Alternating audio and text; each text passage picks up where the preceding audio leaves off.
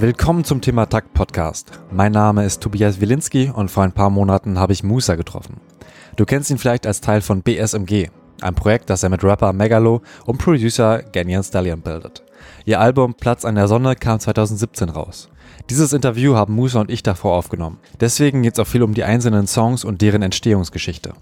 Das Track by Track und das Interview mit Ganyan Stallion findest du auf thematakt.de oder wenn du Thematakt bei iTunes abonnierst. Gib dir auch gerne deine Bewertung ab, das hilft mir mein Ego zu boosten. Musa und Ganyan Stallion wohnen übrigens zusammen. Das Interview haben wir in ihrer Küche in Moabit aufgenommen. Es geht um Sierra Leone, Politik und natürlich um Musik. Viel Spaß beim Hören.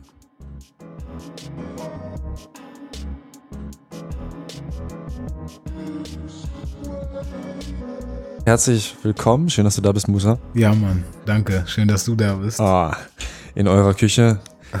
ja, der erstmal interessiert mich der Weg hierhin, ähm, eben auch nach Berlin. Du bist in Berlin geboren oder wo? Ja, ich bin in Berlin geboren, aufgewachsen in Tiergarten Schöneberg, zwölf Jahre lang. Und danach? Also meine Eltern haben hier studiert, dann, ähm, also die waren fertig, dann wurden wir ausgewiesen, sind dann ein, ein Jahr erstmal nach äh, Amerika gegangen und dann nach einem Jahr nach Sierra Leone. Der Grund war, weil eben in Sierra Leone es noch ziemlich unruhig war, da war schon äh, Bürgerkrieg, ähnliche Zustände. Und äh, genau, deswegen haben meine Eltern erstmal entschieden, nach USA zu gehen. So. Also ich eigentlich mit meiner Mutter und meinem Bruder. Meine Mutter war auch schwanger zu der Zeit und mein Vater ist noch hier geblieben und hat, glaube ich, irgendein Studium noch zu Ende gemacht. Aber wie kam dann der, der Schritt in die USA zu gehen? Weil das ja doch eigentlich, ich dachte, es ist sogar recht schwierig, in die USA überhaupt zu kommen. Ich weiß es nicht ganz genau. Es war so, dass ich halt viele Verwandte habe, die äh, auch in den USA wohnen. Und irgendwie war es dann so, glaube ich, dass meine Mutter hatte dann die Green Card auch beantragt, hätte die auch bekommen. Aber mein, genau, so war das. Deswegen sind wir dann irgendwie gegangen. Aber mein Vater wollte, glaube ich, die ganze Zeit schon nach Sierra Leone. Also ich weiß nicht, was genau da das Ding war. Weil letztendlich war die Entscheidung von ihm dann auch zu sagen, okay, nein, ich will nach Sierra Leone, bevor meine Mutter die Green Card bekommen hätte. Okay. Und äh, in welchem Jahr seid ihr dann in Sierra Leone angekommen? Äh, 97 sind wir dann nach Sierra Leone gekommen. Und äh, Ende 96, sorry, Ende 96, genau, Ende 96. Aber Krieg war ja offiziell, glaube ich, noch bis 2002 sogar, oder? Genau, also zu der Zeit, als wir da waren, es war dann April 97, da gab es einen Putsch. So, und ähm, dann ist halt der Bürgerkrieg ausgebrochen, also in der Hauptstadt. Ich war in der Hauptstadt, als äh, geputscht wurde. Und das äh, war dann die Übernahme sozusagen. Und äh, ja, yeah. so dann sind wir dann noch da, glaube ich, bis Oktober geblieben. Und dann mussten wir raus. Achso, das heißt, ihr wart auch nur eine kurze Zeit in Sierra Leone? Genau.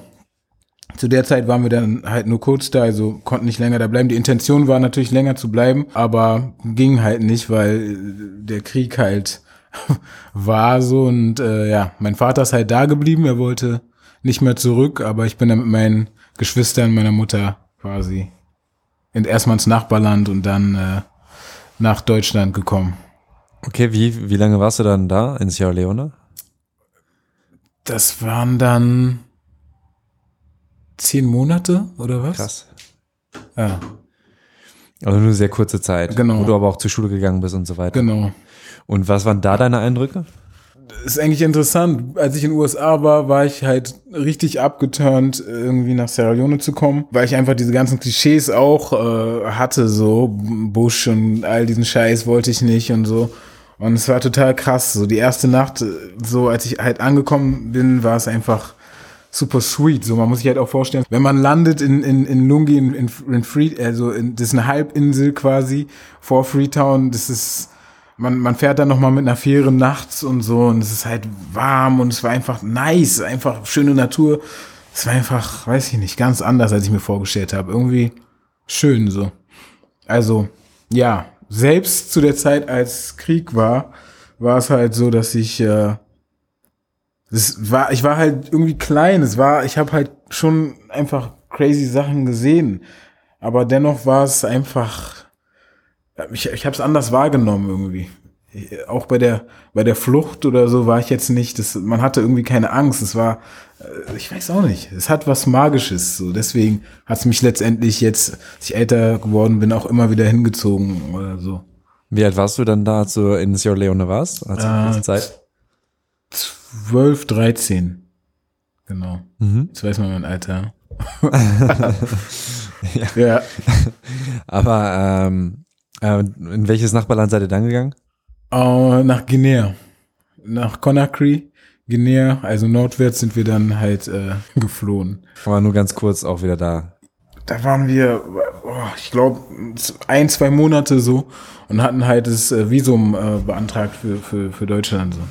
Genau. Und dann haben wir halt Asyl bekommen sozusagen und konnten wieder zurück. Und bei deinen Eltern war es quasi so, dass sie äh, die irgendwie geduldet waren, weil sie hier studiert haben und dann, sobald sie fertig waren, mussten sie Deutschland verlassen. Es war auch ein bisschen unterschiedlich bei meinen Eltern. Ich weiß auch nicht so 100 Prozent, aber äh, meine Mutter hat halt ein Stipendium bekommen für Deutschland damals und mein Vater hatte irgendwie äh, so eine Art Stipendium bekommen, aber für die Sl äh, Slowakei. Hat dann, ja, da erstmal eine Zeit studiert und dann irgendwann in Deutschland sein irgendwas abgeschlossen in seinem Studium. Meine Eltern haben also eigentlich nur sozusagen diese, diese Studienzeit gewährt bekommen. War, hast du aber irgendwann, bist du irgendwann nicht mehr mit deinem Vater aufgewachsen, ne? Habe ich das richtig verstanden? Von da an nicht mehr, ja. Von, von zwölf an nicht mehr. Okay. Und ihr habt jetzt wieder Kontakt oder ist es wirklich dann so, war es das da? Nee, also wir hatten dann irgendwie auch wieder Kontakt, äh, also wir hatten die Zeit durch auch Kontakt, aber es ist halt super schwierig irgendwie mit den Lebensbedingungen da und weißt du, äh, er ist dann auch vielleicht ein bisschen nachlässig gewesen, egal, aber ja, jetzt war ich seit 2013 wieder jedes Jahr da und dann hat man wieder so ein bisschen mehr Kontakt auf jeden Fall. Also du fährst jedes Jahr ähm, in Sommerurlaub, aber wahrscheinlich eher im Winter fährst du dahin, oder? Äh, bin ich im Winter gefahren? Ja, ich habe, ich glaube, einmal, einmal habe ich da Praktikum gemacht, auch für eine längere Zeit und äh, sonst war ich halt immer so, ja, eine kürzere Zeit da oder fünf Wochen so. Ähm, genau. Was für ein Praktikum?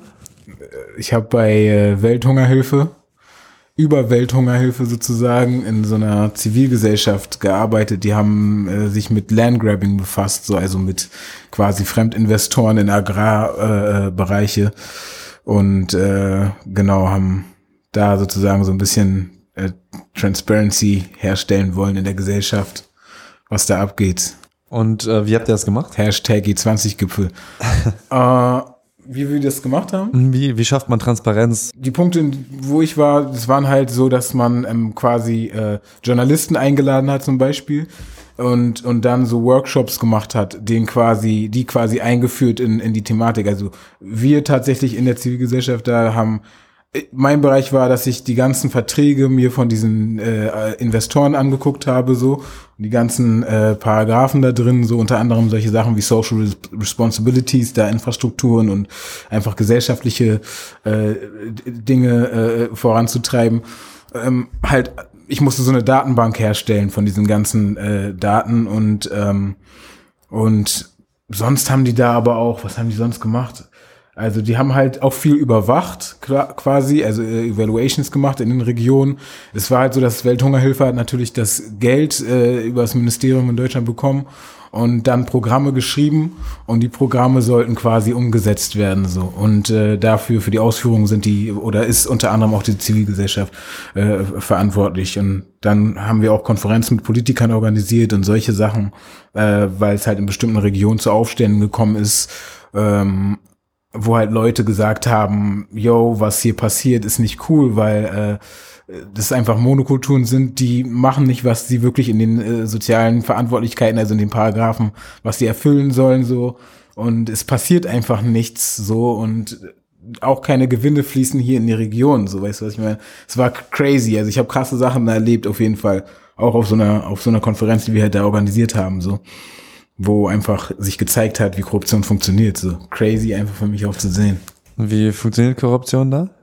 Also da war es relativ simpel. Also was diese äh, äh, Unternehmen da machen, das ist eigentlich äh, relativ klar, wenn man äh, hierzulande vielleicht auch wenn man sich das Muster anguckt, was in der, in der Kolonialgeschichte in Afrika geschehen ist. Und jetzt sieht man dann wieder irgendwelche Unternehmen, die letztendlich nur äh, Monokulturen, also Agrarwirtschaften und äh, einfach die Gewinne raustransportieren. Nichts wird produziert, die Rohstoffe werden quasi einfach äh, exportiert. In dem Fall ist es dann so, dass das Geld und die Investments, die getätigt werden, diese Deals laufen alle über diese Leasing-Verträge und diese Pachtverträge, die zwar die Chiefs in den Regionen haben, aber die Chiefs sind dann teilweise auch wieder parteiisch und kooperieren dann eben äh, äh, entweder mit dem Geld oder mit äh, irgendwelchen äh, äh, Abgeordneten. So, und in dem Fall war es dann so, ein bisschen mein Fehler, muss ich zugeben, aber dass, äh, dass ähm, wir sollten, äh, wir haben halt diese Konferenz äh, äh, organisiert, Politiker sind gekommen, also im, äh, im Landwirtschaftssektor, Agrarsektor und dann eben die Leute aus der Region, also Vertreter und äh, auch die Vertreter der, der des Unternehmens, war ein luxemburgisches Unternehmen. Ähm, Sockfin oder Scoffin hieß es, weiß ich nicht mehr ganz genau, mit C auf jeden Fall. Und ähm, da gab halt da Aufstände von, glaube ich, Arbeitern auch, aber auch von ehemaligen Landbesitzern, dessen Länder auch einfach verpachtet wurden sozusagen, haben sich da halt äh, aufgeregt und halt, es gab halt so einen kleinen Riot so. Die wurden dann festgenommen und solche Sachen, halt eine Ungerechtigkeit, da sind wir da hingegangen und haben das organisiert. Erstmal auf Kosten letztendlich von Welthungerhilfe sind die ganzen Politiker, haben wir halt einen Bus organisiert, dies, das, ähm, den Ablauf organisiert und so. Und äh, die konnten halt dick da essen und in dicken, guten Hotels hausen und so ein Scheiß. So, solche Sachen einmal und dann natürlich auch auf der Konferenz war es dann so, dass die auf einmal vorher, das war gar nicht eingeplant, sich, äh, also die Politiker treffen wollten, nur mit den Vertretern von der, von der Firma so, haben da irgendwas besprochen. Ich weiß nicht genau, was für Gelder da gegeben wurden oder was auch immer. Und dann bei der Konferenz ähm, war es dann eben so, dass wir was eigentlich nicht unbedingt unsere Aufgabe war, aber wir hätten ähm, den Vertrag, wir haben den Vertrag das, äh, zwischen der Firma und dem also den Pachtvertrag quasi. In dem Fall hatte den Pachtvertrag sogar direkt die Regierung quasi geschlossen mit dem Unternehmen. Wir haben den aber das Original nicht dabei gehabt, sondern nur eine Kopie. Ich hatte die Originale im, im Büro irgendwie eigentlich in meinem, in meinem Part stehen, aber irgendwie haben die die nicht gefunden. Also hatten wir nur den, das Ding, also die Kopie mit dabei. Der Politiker, der sozusagen die, die Konferenz geführt hat, der ähm, meinte dann, ja, wir haben das Dokument, das Originaldokument nicht dabei obwohl wir quasi die Ankläger sind, obwohl wir keine Ankläger sind. Wir sind einfach eine Zivilgesellschaft, die quasi diese Runde zusammenruft, so. Und dann meinte er halt, ja, das ist sogar Irreführung so parlamentarischer Tätigkeit und so und äh, wir könnten euch inhaftieren oder euren Chef und so und ihr müsst aufpassen, was ihr macht und so und war beendet halt, weißt du.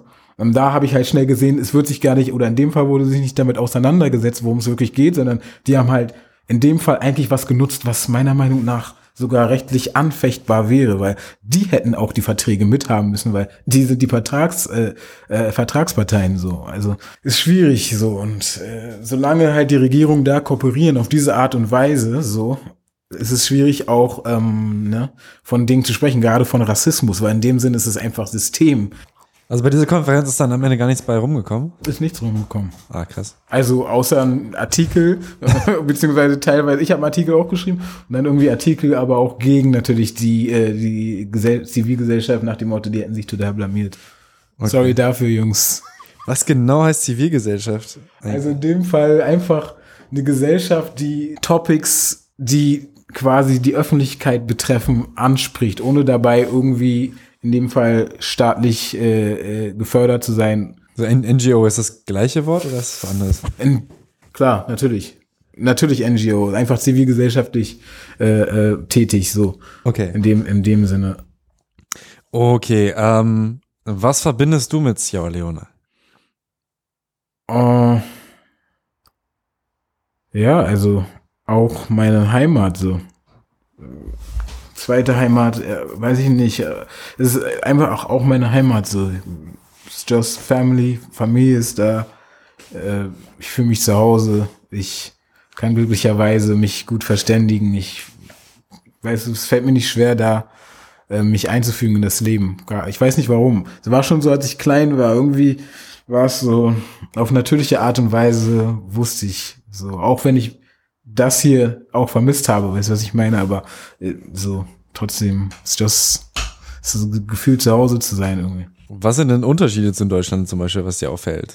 Oder kannst du überhaupt so ein, so ein Bild malen? Ich kann mir darunter nichts vorstellen, oder beziehungsweise ist es für mich halt einfach, ja, was unterscheidet Sierra Leone von Benin oder sowas zum Beispiel? Das wäre halt, äh, finde ich echt interessant, wenn du so vielleicht auch was, was für Bilder du mit äh, Sierra Leone assoziierst. Ich meine, es ist komplett anders. Es ist halt, ich kann es gar nicht vergleichen. Es ist, äh, wie ich schon davor meinte, es ist, es, es ist, es ist halt familiärer für mich, weil einfach ich spüre, dass mein Ursprung ist. Ich stelle mir manchmal vor, hm, wenn andere Dinge gewirkt hätten im, im, im Geschichts Geschichtsverlauf so oder weißt du, wie wäre ich dann, wär, ich wäre doch eigentlich hier sozusagen so und dann erkenne ich mich manchmal an anderen Leuten oder an meinen Cousins oder es ist einfach, es ist einfach was komplett anderes. Es ist einfach für mich so irgendwie sowas wie mein wahres Ich. Ich, ich weiß nicht. Also ich kann es nicht so vergleichen. Deutschland ist einfach. Deutschland ist einfach anders, Mann. Ich bin, ich bin auch deutsch. Ich liebe Deutschland irgendwie. Das ist, ich kann es nicht äh, sagen, aber tatsächlich ist etwas in Deutschland, was weniger ich ist, als das in Sierra Leone, wenn ich das irgendwie so philosophisch sagen kann. Also abgesehen vom Lifestyle und so, Lifestyle ist natürlich komplett was anderes. Also so, weißt du, was ich meine? äh, deswegen würde ich das nicht unbedingt so vergleichen wollen. So. Mhm. Ja, das finde ich aber einfach eine sehr emotionale Sache. Ja, voll. Also voll. schwer zu beschreiben, sondern einfach ein Gefühl, was du Ja, es ist hauptsächlich das Gefühl so und, und halt auch, ja, Familie natürlich auch viel. Ja. Okay, ähm, wie würdest du denn die Beziehung zu Ellen beschreiben? Yo, das ist mein Man. Wir, wir, I don't know, wir sind, wir sind alle wie Brüder, sowieso. You just, äh, ja, manchmal natürlich bin ich auch so der, ich sehe mich immer als, obwohl ich nicht so viel jünger bin, aber als der Jüngere sozusagen, äh, weil ich auch gerade ins Rap-Game komme so und dementsprechend nehme ich mir da diese Freiheiten manchmal raus. Ah, ja, aber ja, natürlich, wir sind Homeboys, wir wohnen zusammen, so das mal vor, ausgenommen jetzt. Ähm, wir kennen uns halt auch irgendwie schon lang jetzt alle auch und deswegen ähm, so diese Freundschaft zu trennen von diesem Musikding. Musikalisch ist es einfach schon immer Inspiration gewesen. So vom ersten Beat an war ich quasi mit dabei und ich feiere einfach, wir feiern einfach so ähnliche Sachen und es ist just inspiring, ich weiß nicht, es ist einfach immer wieder so, treibt auch an, er ist auf jeden Fall immer äh, irgendwie am Start, immer auch so die äh, treibende Kraft und ja, Competition ist da, man muss immer dranbleiben, weißt du, es ist auf jeden Fall so, ist ein cooles, coole, coole Inspiration, die ganze Sache. Und mit Megalo wohnst du zwar nicht zusammen, aber wie ist da die, die Connection zu ihm? Ich habe halt Mega anders kennengelernt. Ich hatte ihn, ich habe Mega vor Ellen kennengelernt, aber auch so im ähnlichen Freundeskreis und äh, da war auch von Anfang an mit uns allen so, was für mich halt immer krass war und ich weiß auch nicht, ob es deswegen teils auch meine engsten Freunde sind, aber es ging immer um Musik so, weißt du, und immer auch, es ging eigentlich immer Musik und, und auch andere Sachen, auf der man irgendwie auch, natürlich auch auf einer Ebene ist, so, aber diese, dieser musikalische Tribe, so, das war auch das Ding mit Mega. Als ich ihn zum ersten Mal getroffen habe, haben wir gefreestylt bei irgendeinem Kumpel, so, also Holger Hope, nicht irgendeinem Kumpel, eigentlich ein sehr guter Homeboy, der uns auch zusammengeführt hat irgendwie. Und ähm, also, es war einfach so random. Ich kannte ihn nicht so und es war einfach total krass. So. Und ich war richtig beeindruckt und äh, ja, von da an haben wir irgendwie immer gefreestylt und äh, ja, auch so halt, weil die Freundeskreise eng waren, so ähm, irgendwie abgehangen. In welchem Jahr hast du Ellen und in welchem Jahr Megalo kennengelernt? Ich glaube, Mega habe ich kennengelernt 2000 oder 2001. Und, Krass, schon richtig lange. Ja, und Ellen habe ich 2004, habe ich, habe ich, 2004? Es war, war 2005, glaube ich, als ich Abi gemacht habe. 2,5. Nein, nicht als ich Abi gemacht habe. Ey, das ist raus. Ja. Okay. Ja, also zu der Zeit war cool einfach. Mit Mega so war der irgendwie zu der Zeit einfach der mieseste Rapper für mich und auch, ich weiß nicht, einfach krasse Inspiration. Dann kam L noch, so war auch auf dem Film mit, war halt ein mieser DJ. Ich sag ganz ehrlich, ich muss wieder sagen, letztes Mal, wir waren auf einer Party, ich habe schon lange vergessen, aber er ist einer der miesesten DJs auch. Deswegen haben wir ihn eigentlich, bevor er äh, äh, äh, äh, angefangen hat, Beats zu machen, gefeiert, weil es einfach so, alle haben schlechte Übergänge gemacht, kein, kein Swag in dem Shit, so, er hat immer so den Scheiß auf jeden Fall geil gemacht. Also es ging immer Mucke, auch bevor, wir, bevor ich viel gemacht habe oder er auch Beats gemacht hat, haben wir immer gechillt und, und Mucke gehört, so, weißt du, gefreestylt, auch mit Mega damals und es war einfach immer das Ding so. Aber wie, äh, wieso hast du denn keine Mucke rausgebracht? Also du hast ja schon vor 20 Jahren offensichtlich Musik gemacht, aber. ja, ey, äh, keine Ahnung, ich war, ich, es war immer dieser Struggle mit irgendwie Uni und für die Familie halt irgendwie, weißt du, stehen, so, auch nach diesem ganzen Ding so geflüchtet und, und dann hier meine Mutter alleine, zwei, drei Kinder so und es war einfach immer so eine gewisse Last auf mir und halt meine Mutter belächelt das, weißt du, bis heute ist es halt hart, ein Standing zu haben, ohne irgendwie paar Euros in der Tasche so. Ich weiß auch nicht, ich, ich hab's, ich hab dann auch ein bisschen den Anspruch gehabt, das immer gut machen zu wollen. Ich glaube auch gerade dadurch, dass ich mega früh kennengelernt habe und immer gesehen habe, wow, der Typ ist einfach krass so und klar waren wir, haben wir gefreestylt und haben uns gefeiert, aber für mich so diese Konstanz, die er hat, so und diese, diesen Genius, diesen Shit und so, das war für mich halt immer, ich musste immer upsteppen und ähm, ich war nie so fokussiert auf die Sache. Ich wusste aber schon, dass ich das irgendwann machen will so und jetzt, weiß ich nicht, jetzt glaube ich, war für mich auch so, okay, ich mach jetzt einfach. Aber ähm, aufgenommen hast du dann auch noch ja, nie was oder? Doch, doch, ich habe schon, ich hatte schon Sachen, ich glaube, ich habe auch auf dem Megas zwei, nee, einem alten Mixtape habe ich auch ein paar Parts, ganz alt auf jeden Fall. Ähm, Draft Pick, glaube ich, war das. Und sonst habe ich auch paar Sachen aufgenommen. Es gibt auch paar EPs, die ich so, oder eine EP, glaube ich, die ich mal gemacht habe, ganz früher so und oder hier und da mal ein Track mit einem Kumpel, Video, aber alles so, dass man es heute nicht unbedingt mehr finden kann. Mit wie vielen Jahren hast du denn wirklich angefangen äh, zu, zu rappen, so ein bisschen, bisschen, sag ich mal, ernsthafter? Ich glaube mit, äh, ja, mit 17, mit 17. Mit 17 habe ich angefangen, das erste Mal zu freestylen, so 16, 17. Ähm, auch um die Zeit rum, wo ich Mega kennengelernt habe, kurz davor, so ein Jahr davor oder so. Ein Kumpel hatte, hatte irgendwie Beats schon gemacht und äh, Bonnie, Christian Ster, äh, äh, Shoutout an ihn. Der hat so Beats gemacht und äh, hat immer gesagt, ja, mach mal so ein bisschen, sing mal so bluesmäßig und so ganz verhindert. Und dann habe ich irgendwie so angefangen so. Aber war zu der Zeit auch schon, äh, auch schon Deutsch-Rap-Fan auch. Und war inspiriert von halt, ich fand es immer cool mit der deutschen Sprache irgendwie so generell Sprache und so, aber ich fand das auch auf Deutsch ziemlich cool. Du hast vorher studiert, du studierst aktuell noch. Ist es jetzt ein Master? Ja, jetzt ein Master. Und das ist. ja, das ist, äh, I don't know, man. Ich will es nicht unbedingt vielleicht. Nee, willst du nicht? Nein, okay. nee, noch, okay. nicht. Wenn es durch ist, dann. aber du, du studierst schon ernsthaft? Ja, ja, auf jeden Fall. Okay. Also ich intendiere jetzt auch bald fertig zu werden. Was hast du für einen Bachelor? Ähm, Kulturwissenschaft. Ach so, krass. Schon ein bisschen was anderes, wa? Ja, auf jeden Fall. Okay. Dann würde ich jetzt auch ins Album gehen. Und eben ähm, auch mit Track by Track starten und dann äh, je nachdem vielleicht nochmal ein paar Zeilen sprechen. Aber auch eben der erste Song BSMG.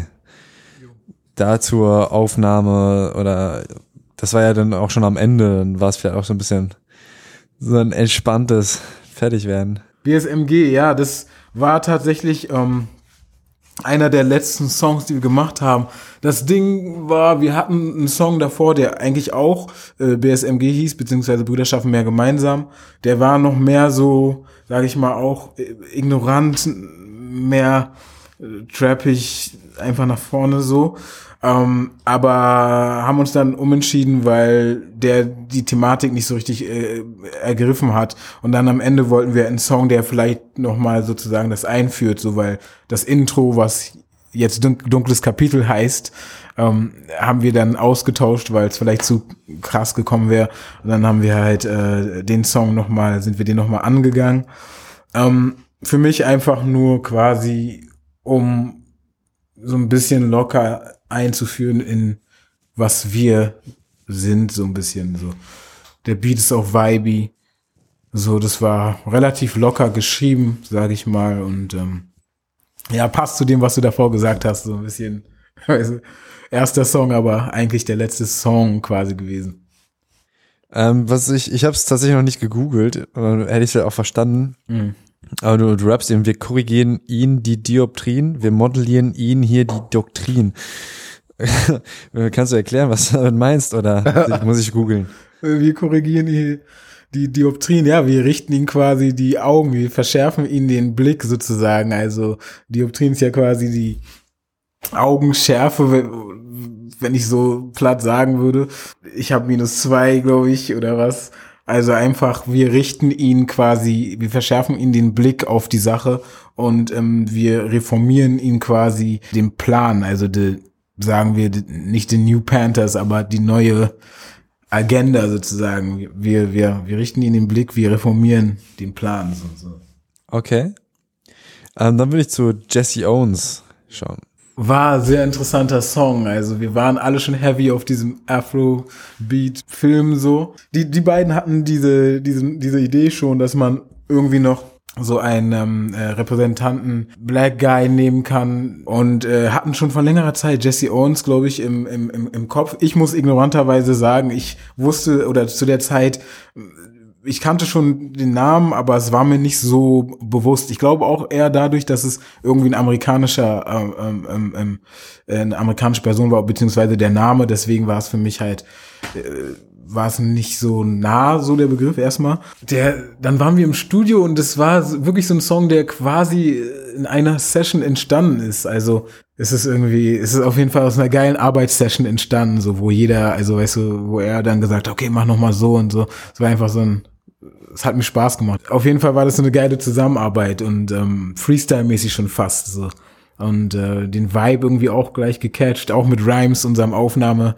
Man, äh, war einfach geil, geile Session, geiler, geiler Song, geile Session. Und vergleichsweise wenig Text, aber. Ja, war aber auch irgendwo bewusst, weil wir hatten einfach schon so viel gemacht. Ne? Der Song ist am Ende entstanden und es war halt schon sehr heavy, heavy, heavy. Hatten es dann auch anderen Leuten gezeigt, teilweise auch dem Label. Und Leute meinten dann, okay, vielleicht noch so eine, auch was Lockeres, äh, so was ein bisschen entspannen lässt, was, weißt du, so ein bisschen eine Leichtigkeit hat, aber trotzdem auch den, das erzählt so. Und deswegen haben, sind wir dann halt relativ leicht rangegangen und auch halt schon aus diesem Freestyle-mäßigen Ansatz, also, weißt du, einfach das leichter wirken lassen. Mhm.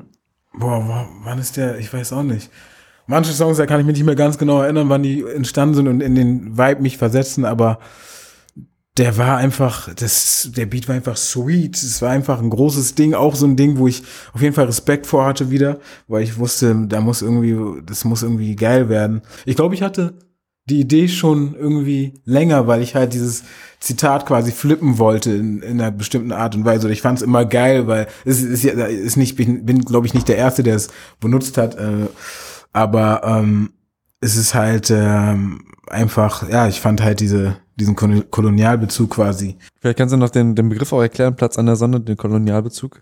Also der Kolonialbezug ist, ich glaube, Bülow war das, ich weiß gar nicht mehr, was für eine Position er da genau hatte, diese ganzen Vögel, aber ähm, ja, einfach war dieser Claim, diese Behauptung, also wir wollen auch unseren Platz an der Sonne. Es ging eigentlich darum, dass sie sich, sie standen ja in Konkurrenz mit anderen äh, Kolonial äh, äh, äh Mächten beziehungsweise anderen Großmächten in Europa, die äh, schon äh, Kolonialstaaten äh, beziehungsweise Kolonialmächte waren. Aber er sagt eigentlich, wir wollen niemand in, in äh, wir wollen niemand in den Schatten stellen, aber wir verlangen unseren Platz an der Sonne. Also quasi, dass sie äh, das soll kein Angriff sein gegen andere europäische Großmächte, aber auch sie wollen eben ihr, ihr, ihren Teil vom Kuchen haben. So für uns finde ich bedeutet das einfach ja dieser Verweis darauf einerseits, aber andererseits dann eben auch so this is our place to be. So auch.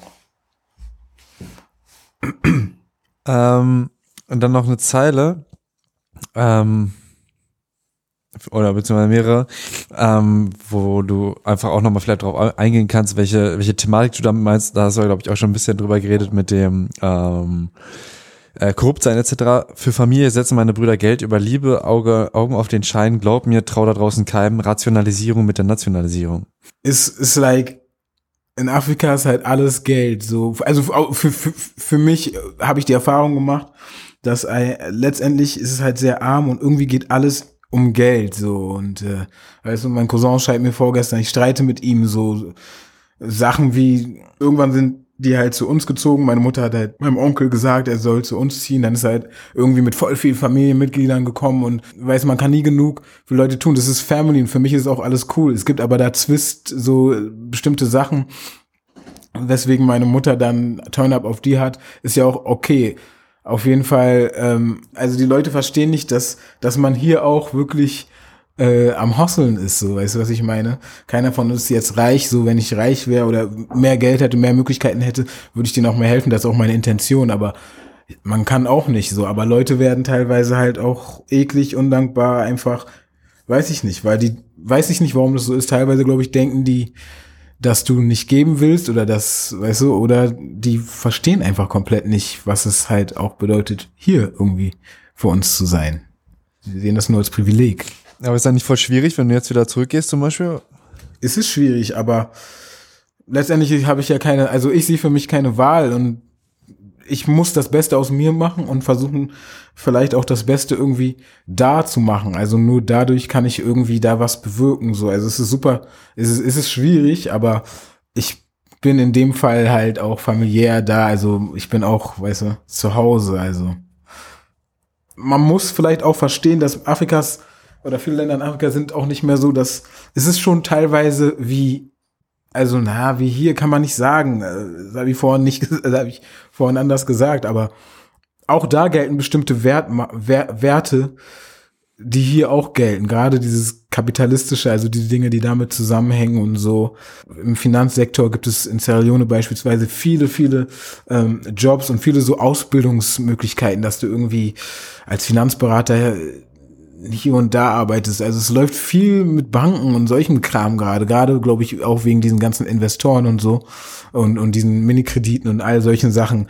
Äh, so, da merkt man einfach so, ähm, was anscheinend so den Ton angibt und einfach das Geldding da. Ich meinte mit der Zeit einfach hauptsächlich, dass äh, People Leute wollen, brauchen von dir.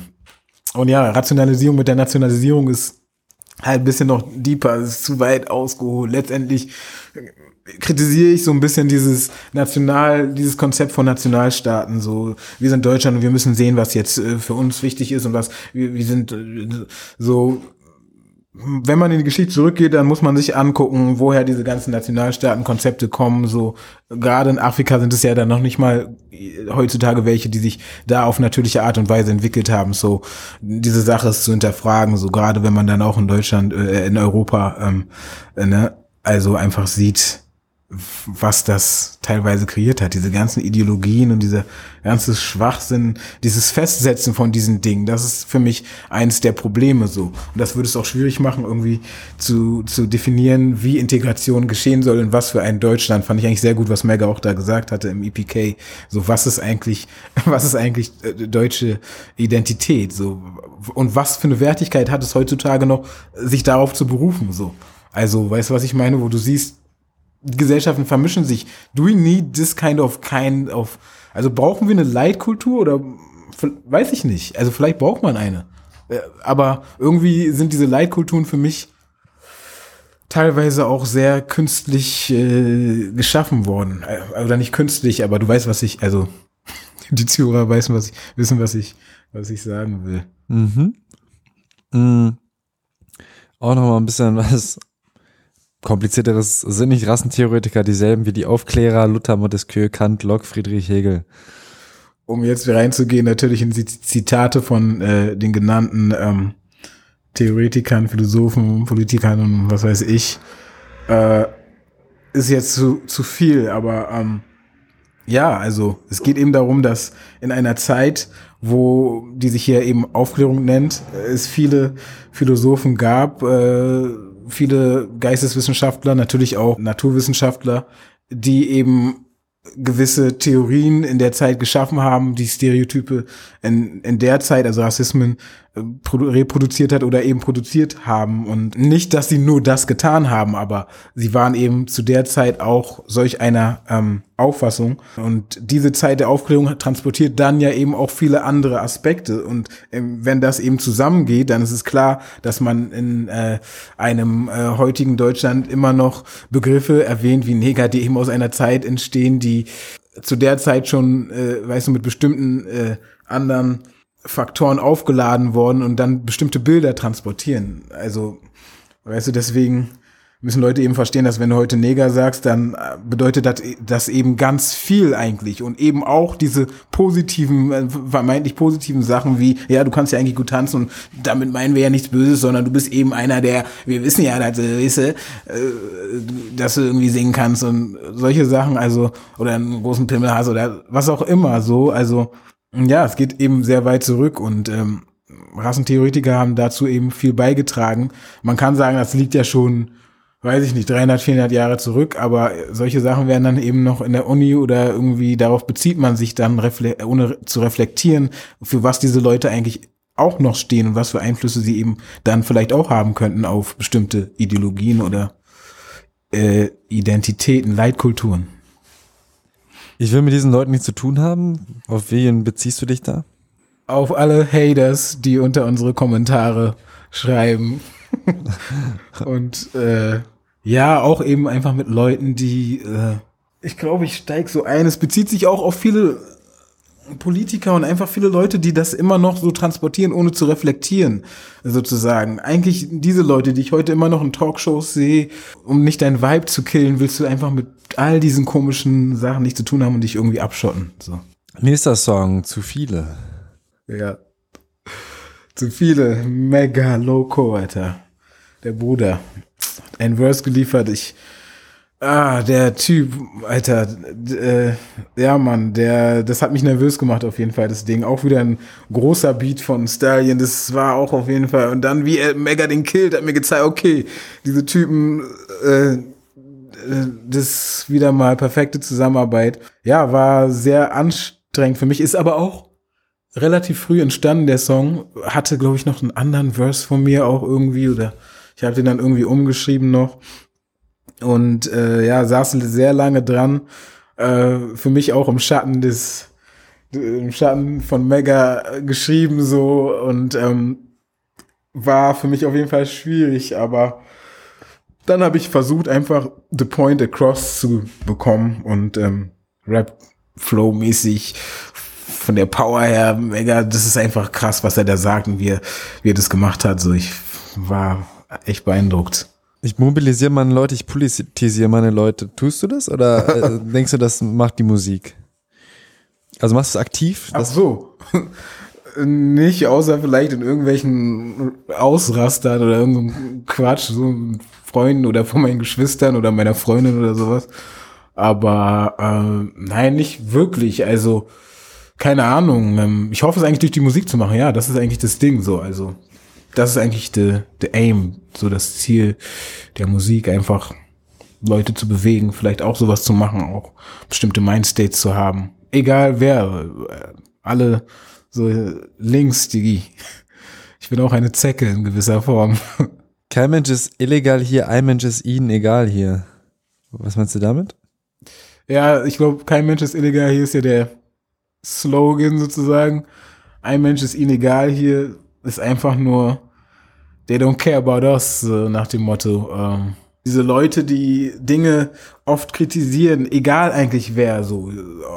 Gestern habe ich irgendwas wieder gesehen bei Elna oder was, Maybrit, äh, Wagenknecht, was ich cool fand, so, aber ich werde die wahrscheinlich wählen, ist mir scheißegal, wer was sagt, aber ja, teilweise dann solche Sachen, wenn sie dann irgendwie von Entwicklungsländern spricht und so, ich weiß ja, wie sie es meint, aber das ist, das ist für mich einfach so noch trotzdem äh, ein bisschen, ein bisschen schwierig. So, welche, welche Zeile war so? Ähm, Im BP wollen sie wachsen, ah, fordern die Integrität, kein so, Mensch ist illegal hier. Das ist die nächste jetzt schon, aber. Nee, nee, das war dir vor. Ach so, das war, du meinst, weil du meintest, ein Mensch ist illegal hier. Genau, Darauf das, meinte ich das so. Ja, ja, genau, das andere war davor, nur ähm, für den Kontext. Also das ist jetzt ein bisschen weit hergeleitet, aber was ich eigentlich meinte ist, dass, dass halt Leute teilweise, ich das Gefühl habe, diese Leute können, die kennen das halt nicht so. Wenn du nicht wirklich, wenn du nicht Hunger gehabt hast oder wenn du nicht diesen Struggle kennst von diesen Leuten in diesen Gegenden, dann weißt du nicht äh, wirklich, wie es ist. Also so, du kennst die Kultur nicht zu 100 Prozent. Ich habe mich gefragt, kennt sie diese Kulturen, von denen sie da, wo sie Entwicklungsländer einfach so sagt, kennt sie das wirklich oder geht sie nur davon aus, dass die eigentlich upgraden müssten? Also was sind hier die Maßstäbe, das einfach so zu nennen? So, ein Mensch ist ihnen egal, hier ist jetzt eher was anderes, aber es ist schon ein bisschen so, do you really know the people you're, you're judging? Gut, brillant, auch wieder die Aussage äh, des Songs für dich. Brillant ist irgendwie sowas wie, du bist etwas Wertvolles, aber bring dich zum Schein sozusagen. Also das ist so ein bisschen so diese generelle, oder sie tun das. Sie sind, sie sind Diamanten im, in, in, im, im Matsch sozusagen, aber so brill, brill, brillier dich, brillier dich und äh, Schein so. Also so ein bisschen so Hoffnung, ein bisschen get yourself out of it oder wir holen dich raus, wer auch immer. Also es sind mehrere Bilder eigentlich, aber so der generelle Mindstate ist das. Ich, ich, ich wollte, ich weiß nicht, das ist einfach alles so ein bisschen ma magical gewesen. Also ja, ich habe einfach den, ein paar Beats durchgehört, so. Ich hatte, glaube ich, zwei. Tatsächlich habe ich meine Freundin gefragt, so, auf welchen sie das besser findet, so. Und dann habe ich irgendwie den Beat genommen und es ist einfach einfach crazy gewesen. Ich weiß auch nicht. Also hast du auch, so. auch den genommen, den sie besser fand, nicht den? Ja. Ich glaube, bei dem war es halt, ich war in der Küche, ich habe abgewaschen und ich habe irgendwie die Hook so gehabt und dann hatte ich halt bei dem Beat gesucht, bei dem es passen würde. Und ich hatte irgendwie, das waren zwei verschiedene äh, Atmosphären auch. Und ich war mir nicht so ganz sicher. Und dann habe ich halt den genommen und da war es tatsächlich dann auch die Atmosphäre, die ich, äh, die ich eigentlich wollte, so. Und äh, ich weiß auch nicht, das ist dann am Ende irgendwie so geil geworden. Megas Part ist auch einfach mies. Es, es ist äh, irgendwie einer meiner, also mein Herz hängt auf jeden Fall voll an dem Song. Ich weiß auch nicht. Das ist ein sweet Song. Und dann nach Hause. Auch nach Hause ist auch sweet. Der ist ähm, am Ende entstanden irgendwie äh, nach langem Ring mit, äh, mit der Version davor so. Es war auch in der Zeit, wo wir schon äh, auf Jesse Owens Zeit rum auf dem neuen Afro-Shit und so. Äh, ich kann mich auch nicht mehr erinnern, wann er mir den Beat gezeigt hat, so, aber es war irgendwie relativ klar, okay, this should be the beat, so. Und dann äh, ja, nochmal Sache überarbeitet. Und das Krasse für mich war einfach natürlich mit Joy zu arbeiten. Also es war schon natürlich irgendwie, äh, man war, ich war super hyped und so eigentlich, also hat, hat mich generell gefreut, dass wir das äh, mit ihr machen so. Und dann haben wir die Hook gearbeitet und dann im Studio war halt nice irgendwie, als sie das dann gelegt hat und so. Ich war schon wieder so voll, okay, das ist das Ding so, ist vorbei jetzt. Und es war einfach ähm, ein sehr geiler Moment, auch so, so ein Song zu haben so, also für uns irgendwie war ein geiler Song, super geiler Song, Videodreh hat Spaß gemacht, auch sehr leichte Kost finde ich. Und ich genieße den sehr. Was ist für dich die Aussage des Songs? Die Aussage des Songs. Oder für dich das Versus? Wie du eigentlich sagst, also es ist, so, es ist schon so Sehnsucht. Es ist so dieses, ja, yeah, mein Herz ist da und äh, ich will, ich will halt da sein, so und ähm, ist ein bisschen Unterschied. Bei mir ist noch mehr so dieses romantische, vielleicht so ein bisschen und eher leicht nur, dass es halt da auch ein bisschen schwer ist. Mega macht es dann eher in diese Richtung. Es ist, es ist, es ist geil. Also es ist für mich so ein Gefühl von, ja, ähm, ja, so ein bisschen Sehnsucht, äh, Herz ist da, aber Love, also nicht so traurig, eher so schön. Und dann geht's auch in den harten Geschichtsunterricht hier in Deutschland statt, in die, in die Heimat. Was, was ist da die Aussage des Songs? Geschichtsunterricht, ja, es ist, es ist eigentlich wie Chima sagt, ähm, was weißt du schon, also kein Angriff, aber like, die Geschichte ist eben ist anders so als als als viele Leute denken so. Und ähm, es gibt auch Gründe, warum es eben da oder in Afrika so ist. Und ähm, so ein bisschen wollen wir die halt umschreiben so. Ähm, auch nicht nur mit dem Song, sondern mit dem ganzen Projekt. Und ähm, die Aussage ist einfach nur ähm, wir wir schreiben unsere eigene Geschichte. So und äh, diese oder wir schreiben diese Black-Geschichte eben so, wie wir das schreiben wollen oder es gibt andere Aspekte so es gibt eben auch diese anderen Aspekte. Es gibt, ja, wir sind Deutsche, wir sind äh, Schwarze und wir schreiben die Geschichte auf diese Art und Weise.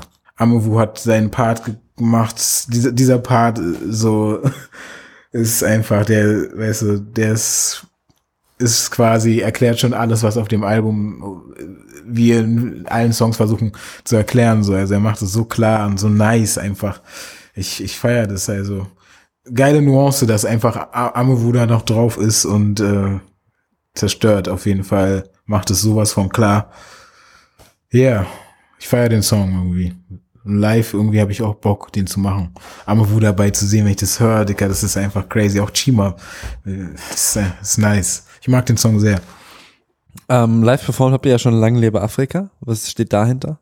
Ja, Lang lebe Afrika war, glaube ich, Megas Idee der wollte halt so einen Song haben, der meinte, ja, wir müssen so einen empowernden auch machen irgendwie. Diesen, diesen Slogan Lang lebe Afrika hat er irgendwie schon gehabt und dann sein Part wieder gemacht, so das Merc, so hat absolut zerstört, absolut zerstört und ähm, der Beat ging natürlich auch nach vorne, dieser Beat, Dicker, das ist äh, brachial. Wenn ich hier Beats, Dicker, die Beats waren sowieso alle Foundation, man. Es ging immer darum, die geilste Mucke zu machen und und letztendlich war das immer der Beweggrund so bei allen Sachen. So, ähm, es gab kein Beat, wo irgendwie ich jetzt mal gesagt habe, okay, ich bei dem nicht. Es gab einen, einen glaube ich, Respekt, wo ich Respekt vor hatte. Ah, egal, ich schweife ab. Ähm, ich kam dann irgendwann, habe den zweiten Verse gemacht. Ich glaube, ich habe den nochmal verbessert, so und oder umgeschrieben, ein bisschen passender und ähm, geiles Ding, Banger, Dicker. Live einer meiner Lieblingsdinger. Du rappst, ja Leone, wir brauchen Partizipation. Lass sie lernen, wie die Nation hier aus der Nazi-Diktatur Junge gehen, die Forschung gibt ihnen portioniert. Oh shit, ja, das ist, ja. Ja, also letztendlich, Serione, wir brauchen natürlich Teilnahme am politischen Geschehen, das ist ganz klar. Was, wie ging's weiter? Lass sie lernen, wie die Nation aus der Nazi-Diktatur.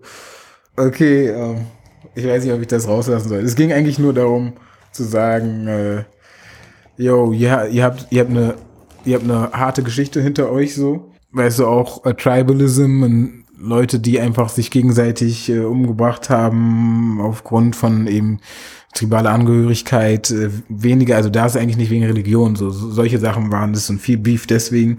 Äh, und ja, dass sie einfach sozusagen ihnen das überkommen müssen, so. Also es gibt viele ähm, Motor, Motorcycle-Fahrer, also so Leute, die auf Motorrad fahren und halt Taxi, äh, also Leute mitnehmen auf Motorrädern quasi. Und in Sierra Leone sind viele von den jungen Leuten, die das machen, eben noch ehemalige Rebellen, so weißt du.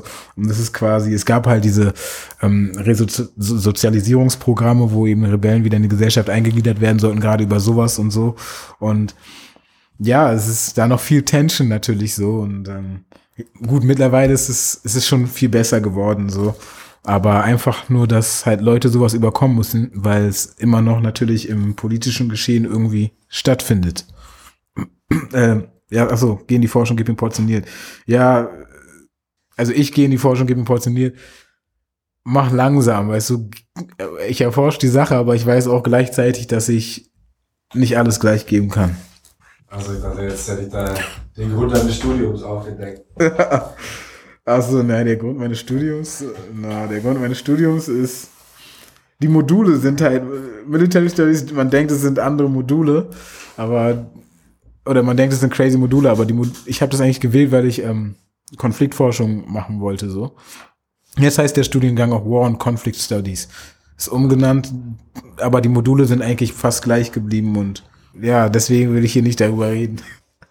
Ähm, S in den Gen, wir sind indigen hier, wir nennen ihre Bibel Plagiat, wir sind geboren mit einer Dornkrone, sie sind gestorben mit der Hoffnung. Wir sind indigen, wir sind indigen hier, ist in den Gen, wir sind indigen hier, es ist einfach, wir sind von hier, ne, wir sind those people there, also es ist einfach in mir drin. Wie geht's weiter, was? Wir nennen ihre Bibel Plagiat. Ähm, es gibt halt eine Kultur in Afrika, die ähnliche Mythologien oder mythische Geschichten erzählt, es, es ist halt ähm, so ein bisschen hochgespitzt, auch schon fast verschwörungsmäßig, aber einfach, dass sie unser Kulturgut auch genommen haben und letztendlich haben die antiken Griechen, Römer sich inspirieren lassen, auch aus Ägypten beziehungsweise aus Unterägypten, wo auch eben viele afrikanische Völker waren. Äh, weißt du, letztendlich war es dann auch eine Wanderung. Viele dieser Völker sind dann auch im Westen gewandert, zum Beispiel Mali und äh, viele Stämme, Fulanis, Hausas, die sind eben noch jüngere Nachkömmlinge dieser Leute aus dem Sudan, aus Unterägypten, nur um zu sagen, dass eben diese afrikanische Kultur heutzutage, man versteht das nicht mehr in der antiken Zeit, was das war und ähm, letztendlich haben sie auch viel von uns genommen eben. Das ist schon, das ist schon wahr und auch äh, nachforschbar, dass eben ähm, sie sich viel beeinflussen lassen haben, auch in dieser Zeit von afrikanischer Kultur, eben gerade äh, in Ägypten. So. Nächster Song ist Dunkles Kapitel Zukunft gestalten.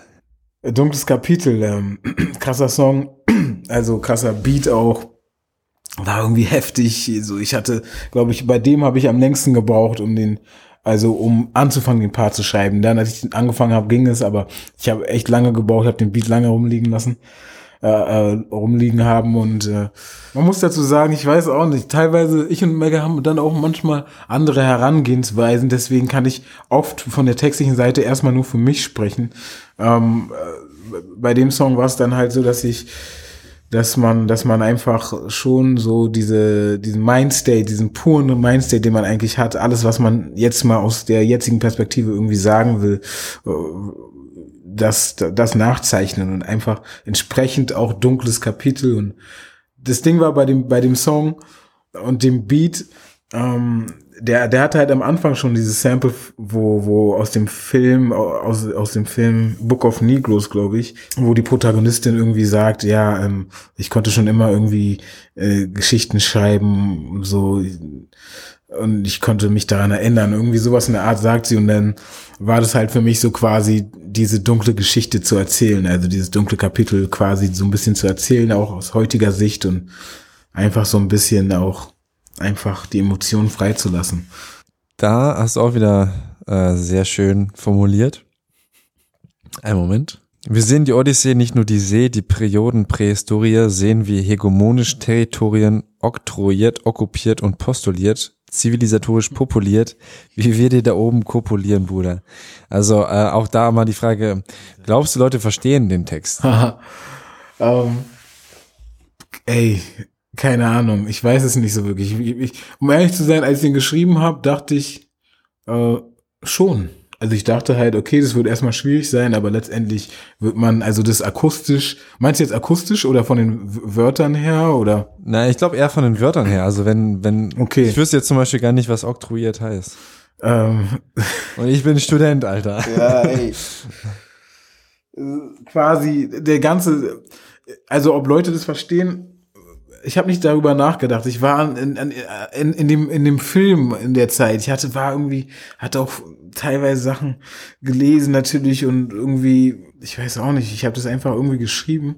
Bin natürlich auch irgendwo, muss man sagen, Reimfreak, so aus der Schule irgendwie, Dipset noch damals und so. Deswegen, mh, mm, mir war egal, ob Leute das verstehen. Ich wollte, dass es einfach irgendwie das rüberkommt, was ich sagen will und dass es geil gefloat ist und geil gesagt ist, so. Und äh, ja, ob man das jetzt versteht oder feiert, kann ich schwer sagen, weil ich fand es irgendwie nice so. okay.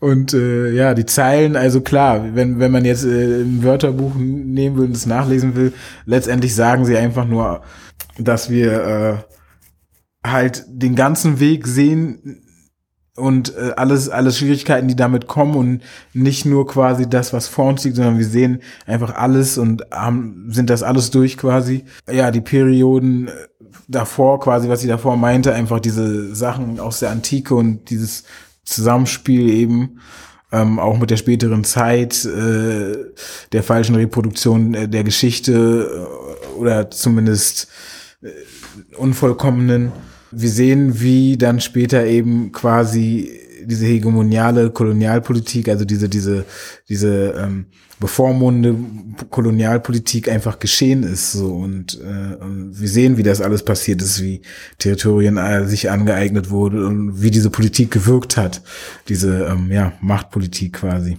Das ist eigentlich nur, was ich damit meine. Ich hätte so Leiter sagen können. Aha. Digi, das Rap. Was los? Mit allen notwendigen Mitteln, was äh, bedeutet der Song für dich? Der ist auch schon vor einer Zeit entstanden auf jeden Fall und äh, der bedeutet für mich eigentlich äh, entsprechend für damals so den fast den pursten Geist meiner Intentionen heran an dieses Projekt, weil ich dachte einfach N-Wort-mäßig, notwendige Mittelmäßig, einfach hart dran und äh, miese Beats und die ballern rein. Ich meine, N-Wort ist ein mieser Beat, notwendige Mittel ist ein mieses Ding, einfach sind schon eher, sage ich mal, Trap-lastiger und ähm, aber das war so ein bisschen auch der Film und äh, dementsprechend, das war für mich einfach so, ich weiß auch nicht, ich kam irgendwann auf dieses mit allen notwendigen Mitteln wegen bei Any, Any Means Necessary auch wieder geflippt quasi so ein bisschen äh, eben nach Deutschland und einerseits aber auch, dass mit allen mit notwendigen Mitteln Dinge geschehen und dann aber auch wir mit allen notwendigen Mitteln zurückschlagen so. Aber die Inspiration kam äh, durch den Film, hast du gesagt? Nee, nicht durch den Film, eigentlich durch das Zitat, das Panther-Zitat quasi by any means necessary, so.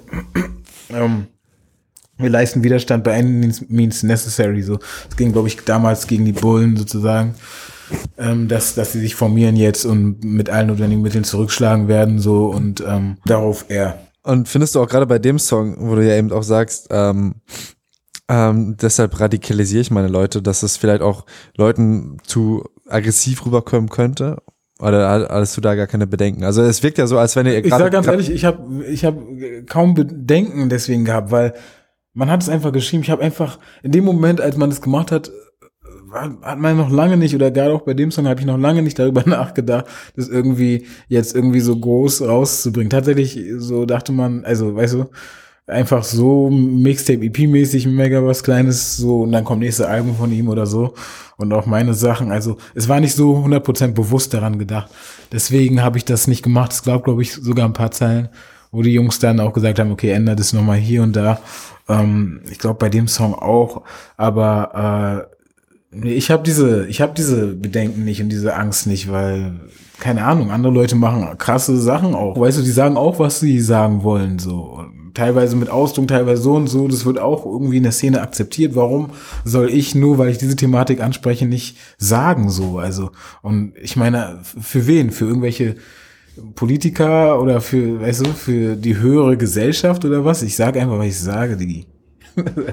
An welchem Song hast du am längsten gesessen? Wo hast du am, am meisten immer wieder neu aufgenommen? Oh, es gab auf jeden Fall einige, wo ich auch nochmal aufgenommen habe, aber ich glaube, zu viele und Imani ich glaube, die beiden. Bei denen habe ich am längsten aufgenommen, ja. Da hast du nochmal komplett neue äh, Verses auch geschrieben oder Ach einfach so. nochmal neu aufgenommen? Bei zu viele habe ich anfänglich einen neuen Verse geschrieben. Ja, da habe ich den Verse nochmal neu geschrieben oder komplett umgeschrieben irgendwie. Bei Imani nicht. Da ging es nur um äh, Anpassung an den, an den quasi neuen Beat und so ein bisschen tonal und so. Ja. Gut, Visionen. Vision war auch einer der ersten.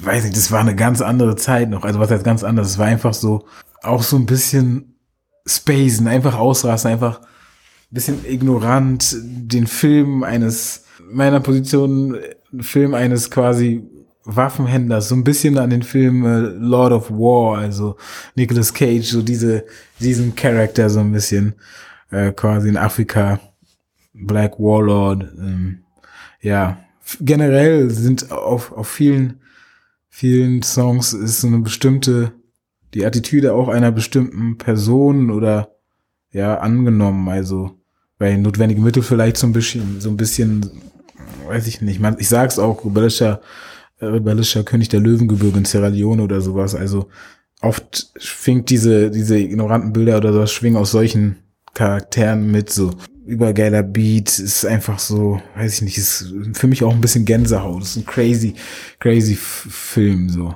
So ein Exkurs im, im Album könnte man vielleicht sagen. Also es ist einfach nur so, so ein Bild aus einer bestimmten Situation. Keine Ahnung, sonst finde ich den mies. Megas Hook finde ich mies. Es ist einfach so, ist gruselig ein bisschen. Auch sein Ende, wie er da rausgeht, weil das ist einfach crazy. Ich weiß nicht mehr genau, aber dieses Sprengstoff am Gürtel, Eis den Tod willkommen, so ist so crazy, wie er das sagt. Das, so, äh, ist gruselig. Werde ich mal drauf ansprechen, was er damit meinte. in welchem Film er da war. Was wolltest du mit N-Wort aussagen, mit dem Song? ist auch so eher so ein bisschen ignorant, würde ich sagen. Einfach so nach dem Motto, yo, ähm, was Meg eigentlich in seiner Hook sagt. Sie werden so gerne ein N-Wort wie ich so, also ihr kennt das nicht so. Ihr kennt diesen Struggle nicht so. Das ist mehr als hier kurz mal Nigger sagen oder so. Das ist halt so, weißt du, wir zeigen es jetzt quasi. So, wir machen das jetzt klar und, und beanspruchen es. das ist zu viel gesagt, aber wir machen es jetzt einfach so. Wir, wir zeigen, wer echte N-Worts sind sozusagen. Und da ähm, ist Harald Schmidt am Anfang gesampelt, oder? ja, auf jeden Fall. Ja, äh, das war lustig. Ellen hat das irgendwann gemacht äh, und ich kannte das schon, weil ich hatte es damals, als es irgendwie ausgestrahlt wurde oder so, habe ich das mitbekommen oder gesehen. Ich weiß nicht mehr ganz genau. Und ich habe mich schon damals so heimlich darüber aufgeregt. Aber das war halt so zu einer Zeit, wo ich vielen meiner Freunde hätte damals schwer sagen können, ja, er ist halt sarkastisch und hm, er meint es ja so und so, weißt du. Aber ich finde dann halt, ich fand es halt trotzdem unbequem, dass er das einfach so da so macht, so im Fernsehen vor also wie vielen Leuten so und äh, genau, also. Aber ich fand es da super lustig, dass er das gemacht hat und finde es auch nach wie vor nice. Also das ist aber eher so aus den 90ern wahrscheinlich, ne? Nee, das ist äh, aus den 2000ern tatsächlich und der H. Schmidt-Show gab es in den 90ern, glaube ich, noch nicht. Nee, das ist uralt, oder? Das ist vielleicht Ende der 90er, aber also gab es die Show, aber das, das Ding würde ich fast wetten, ist so vielleicht 2000, 2003 rum, 2004 vielleicht. Ja, krass. Müsste man mal googeln. Das ist immer das Ding, ne? Deswegen. Wenn du Nigger sagst, heute in, in den Staaten sagen das halt dauernd.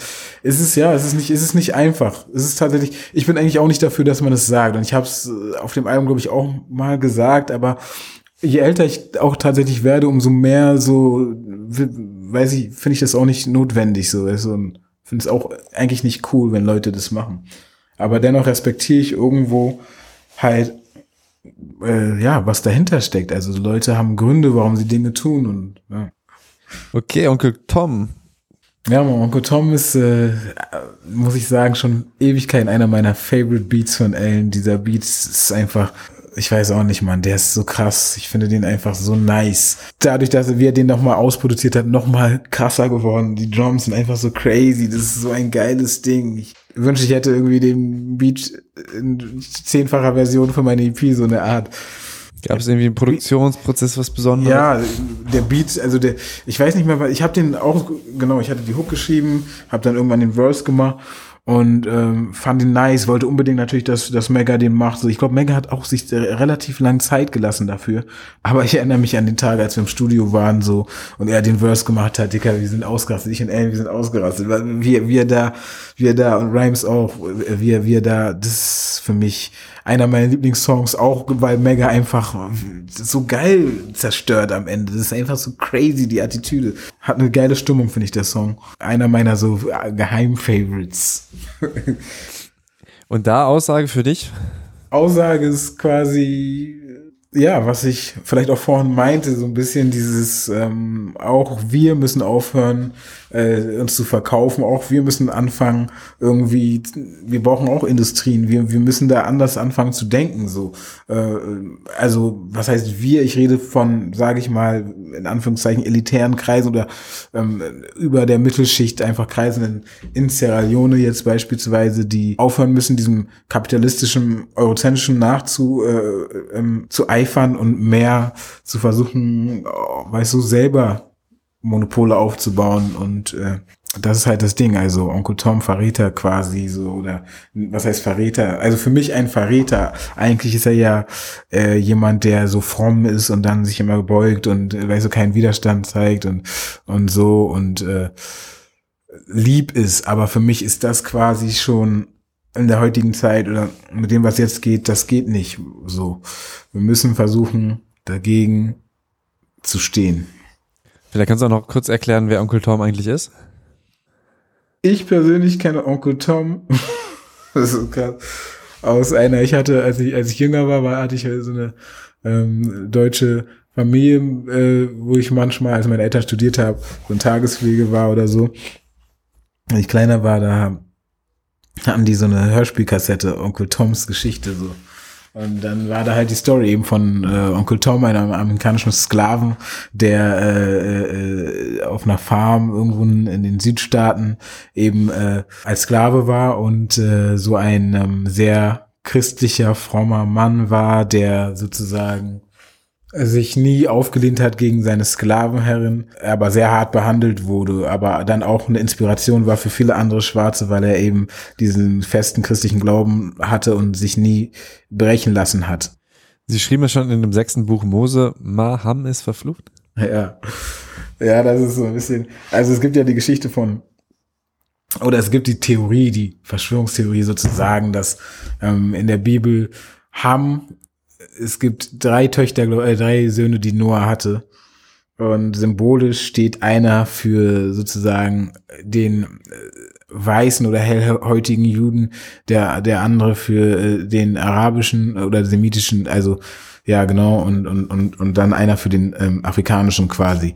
Und äh, es ist dann irgendwie so, dass es gibt eine Story da drin, dass irgendwie Noah irgendwie betrunken ist, sowas in der Art, äh, angetrunken und von, von Wein und, und ist dann liegt dann irgendwie entkleidet nach einer Feier oder nach ich glaube nach einem Streit mit seiner Frau äh, nach einer, nach einem Streit auf einer, auf einer Feier liegt dann irgendwie im Zelt und ist leicht bekleidet und dann kommt irgendwie äh, Ham rein und, und und lacht über ihn und holt seine Brüder und sagt denen ey guck mal er ist voll besoffen und liegt da so und so.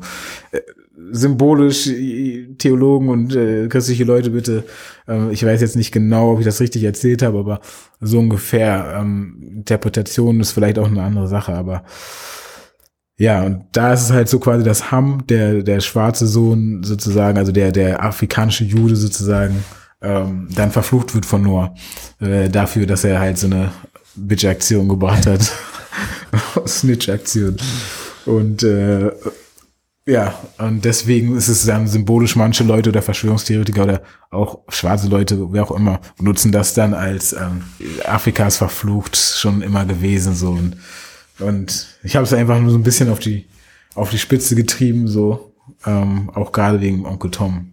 Tja, dann können wir schon zu Mamas Küche.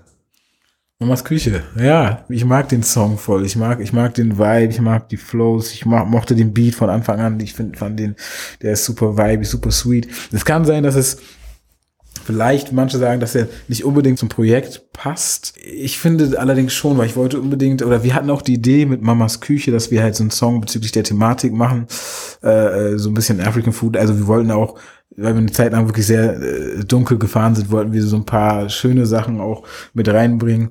Und da war Essen natürlich naheliegend. Und dementsprechend, ja, es ist halt teilweise schon sehr Insider. Auch da habe ich mir halt weniger Gedanken gemacht, weil ich einfach, also ob Leute das verstehen, weil ich einfach den Vibe trotzdem irgendwie äh, haben wollte. Und ähm, ja, also it's just eine Ode an the sweet food that Mama used to make for, make for me und was man noch heute genießt. So. Was ist dein Lieblingsessen? Oh, äh, African Food, also was ich in Sierra Leone esse, ist auf jeden Fall nice für mich. Cassava, ich habe so viele Sachen. Also es gibt sowas wie Cassava Leaf, das ist so eine Art Spinat, äh, aber anders von der Cassava-Kartoffel, Maniok-Kartoffel quasi äh, in Afrika, aber äh, deren Blätter kocht man so und, und macht es mit Fleisch und, und Zwiebeln und, und Palmöl, Erdnussbutter, solche Sachen. Mit Reis isst man das. Kochbananen, gefried, äh, äh also gebraten esse ich gerne. Es gibt noch äh, Erdnuss, so eine Erdnusssoße in Sierra Leone, die esse ich gerne. Es gibt viele Sachen in Sierra Leone. Ich muss tatsächlich sagen, Ghana war ich jetzt das erste Mal super sweet, was sie da auch haben schon auch ähnlich wie das, was wir haben, aber auch, schmeckt auch noch ein bisschen anders und es war auch sehr, sehr nice. Jafafroye. ich kann es nicht richtig aussprechen, aber äh, ja. Aber ey, ich bin auch dem deutschen Essen nicht abgeneigt, sag ich mal. Steak. Ah, Alan, hast du dann noch kurz Zeit die Frage, das passt eigentlich voll gut, so was ist dein Lieblingsessen zu beantworten? Mein Lieblingsessen? Ja, so äh, in dem Afrika-Mamas Küche-Kontext. Oh, ja, es ist schwierig zu sagen. Ich würde, könnte, würde mich nicht auf eins beschränken. Ja, mir, er hat auch gerade äh, jede Menge aufgezählt, aber. Ja, ich liebe natürlich Jollof Rice. Ähm, ich liebe Plantain, also Kochbananen. Vor allem die Soßen halt so. Das ist halt, mit was du es dann letztendlich so mit Reis ist, mit, mit Yams oder mit Kochbananen oder was auch immer, aber Es ist einfach die Würze, die Soßen, die Schärfe und ähm, das ist es. Ja, danke schön. Dann verabschiede ich mich mal ganz kurz von dir. Du gehst ja wahrscheinlich Damn, das längstes Interview ever. Ja. Die Channel würde bestimmt nie so lang gehen. Ja, dann seid ihr halt im Fokus. Yes. China würde sowieso nur Also vielen. Dank. Ja, mal nichts zu danken. Viel Spaß euch noch. Danke. Tomorrow you're going direct to the show, or what? Nee, ich komme noch mal nach Hause. Wir fahren erst um. Channel kommt ja erst um 9 oder so am Flughafen an. Dann holen wir den ab und dann fahren wir direkt nach Hamburg. Ah, ah, Hamburg ist es. Wow, okay. Übermorgen haben wir auch in Hamburg eine Show. Ist das hier? Ach echt? Ja, so. Und dann am 14. wieder. Eigentlich könnte man sozusagen fast fünf Tage in Hamburg bleiben. Naja, auch. Ja, Weil schon besser äh, schon ein bisschen teuer. Ja, Aber wenn du Freunde hast, dann auf jeden Fall. Nein, Pendler nein, und nein, äh, nein. chill ein bisschen. Lieber zurückkommen, aber. ja. Na, ihr habt ähm, die Promotermine fangen Ja. Montag an. Montag, Dienstag, Mittwoch, glaube ich, habt ihr Ja, Online-Promo. ich weiß gar nicht. Boah, Alter, das ist noch gar nichts. Das hier ist noch entspannt. Du wirst nur interviewt werden. Hä? Ich glaube. Hast du das gesehen? Ja, ich weiß es ja. Also ich habe ja mit, ähm, Nächste Woche. also Promo, viel Spaß. Da kann ich nicht buffen, da muss ich richtig klar sein. Ja, eigentlich müsste jetzt auch schon klar sein. Aber gut, ich mach das Beste draus. ich bin klar, come on. Ja. Rede doch, ist doch alles in Ordnung. Okay, ja, cool. Äh, dann äh, sind wir auch schon bei Imani. Imani. War auch ein, Prozess, so auf jeden Fall Arbeitsprozess, weil es eine andere Version des Beates noch gab und so. Aber im Nachhinein liebe ich den Song. Der ist auch so einer meiner Geheim-Favorites, weil der einfach, der, ist, der Beat ist so sweet. Das ist like auch some African Beat Sound, so ist, ist super nice und ähm, muss mich da selber zurücknehmen. Also äh, Chimas Verse, ich feiere den wirklich hart. Der ist der ist wirklich äh, einer meiner Favorite Verses auch auf dem Album. Auch Uchennas Verse ist auch super nice. Auch mit Maro am Ende. Also insgesamt einfach ein sehr, sehr, sehr geiler Song. Für mich ebenbürtig mit Jesse Owens. So vom Vibe her ist einfach, ich tanze gerne dazu. So Imani, Aussage ist eigentlich auch sowas wie, wie we celebrate Afrika. Wir feiern Afrika. Also wir feiern das da zu sein, so ein bisschen das Bild da auch zu sein, den Struggle zu haben, aber auch das Nice zu finden. Fast ähnlich wie nach Hause, so. Aber generell auch die Sozialisation damit, einfach so eine Auseinandersetzung damit und einfach das so ein bisschen feierlich auch malen. Ja. Und da rappst du auch mit englischem Akzent. auf Creo, ich glaube auf Creo rap ich, ja. Also Creo ist quasi die, ähm, äh, wie sagt man am besten, Verkehrssprache in Sierra Leone, also. So eine, es gibt halt diese Kreolensprachen oder diese Pidgin-Sprachen, ne, und äh, Creole ist quasi, was man in Sierra Leone spricht, teilweise Abwandlung davon auch in Nigeria, auch in Ghana würden sie mich eigentlich verstehen. Ja, es ist so eine abgewandte Sprache vom Englischen, aber glaube ich hat auch andere kleine Einflüsse, portugiesische, französische Wörter, aber werden komplett anders ausgesprochen. Und ja, genau, auf der rap ich äh, da, auch auf Uyoyo schon. Und warum hast du dich dafür entschieden, nicht komplett auf Deutsch zu sein? Äh, ich, ich weiß auch nicht, das war so, das ist auch mit Oyoyo einfach schon so entstanden. Ich glaube, das war, weil ich sehr beeinflusst war auch von diesen ganzen neuen äh, Songs äh, aus, aus, aus Westafrika eben. Und dann irgendwie so ein, einfach das entschieden habe. Ich glaube, bei Oyoyo war es, ich kam di di direkt aus dem Praktikum zurück aus Sierra Leone und war noch so voll in dem Vibe, weil man halt da auch viel so gesprochen hat. Und dann habe ich das einfach irgendwie gemacht. Ich weiß nicht mal. Ich war sogar früher immer ein Gegner eigentlich von den Leuten, die zu viel Denglischen oder auch irgendwie Deutsche sind und dann auf Englisch rappen. Einfach natürlich. Ich habe nicht mal groß darüber nachgedacht. Und so wie auch im Interview oder so. Dass So du wie einfach, wer? Wie im Interview, dass du einfach manchmal englische Sachen, Ach so, ja, dass es sorry. eher einfällt. Ja, das, ja, manchmal fällt es mir leichter, bestimmte Sachen da auch zu sagen. Und äh, Imani, was, was bedeutet das genau? Also auch der, der Titel, weißt du, was es heißt? Ich, weil ich, sag, ich hab's, ich hab's, ähm, ich hab's vergessen. Ich glaube, es ist auch sowas wie in der Art, wie wir, wie, wir, wir kommen da durch so. Ähm, es passte auf jeden Fall eins zu eins, es passte halt zu, dem, zu dem Thema so. Äh, Und, und, und äh, im, im Nachhinein, als er das dann aufgenommen hatte, das war dann das Nice, aber ich habe es, um ehrlich zu sein, vergessen. Okay. Also auf Deutsch heißt es nicht dunkles Kapitel. nein, nein, nein. Es ist auf jeden Fall so was Positives und Empowerndes. Okay, hm, da habe ich noch, ähm, du hast voll viele Bibelreferenzen. Ist das auch bewusst? Also hast du die Bibel überhaupt gelesen oder ist es einfach so passiert? Bist du der Mhm. Pusher T Deutschlands? Hat er gelesen oder was? Nee, Pusha T hat voll viele Bibelreferenzen. Ach so. Ey, äh, ist lustig, dass Pusha T. Ich bin eigentlich, ich, ich feiere ihn, aber ich bin nicht so beeinflusst von ihm. Aber ähm, ich glaube, ich bin einfach vielleicht aber auf einem ähnlichen Film, weil ich einfach das äh, interessant schon immer fand, auch so einfach so Bibel, Koran auch. Ich bin nicht so belesen, nein, nein, nein. Mein, meine Mutter ist, meine Mutter ist äh, Ka Katholik, mein, mein Vater ist Moslem. Ich habe hab mich mehr mit, aufgrund meiner Mutter und auch der Familie von ihr mit dem christlichen Glauben auseinandergesetzt, aber dann im späteren Leben auch ein bisschen mit dem Islam. Also ich habe schon ein bisschen reingelesen oder es interessiert mich auch schon sehr, um ehrlich zu sein. Also ich bin auch jemand, der gläubig ist. Ich weiß nicht, ich, ich habe es, glaube ich, einfach gemacht, weil es mich auch inspiriert irgendwie. Ja, also bestimmte Bilder auch, die in der Bibel erzählt werden oder, oder so Geschichte und, und all so all das, was damit zu tun hat, das interessiert mich sehr und, und das gehört eben, glaube ich, auch dazu. Was hat dich an Megalos Arbeitsweise oder an, an dem Projekt irgendwie beeindruckt?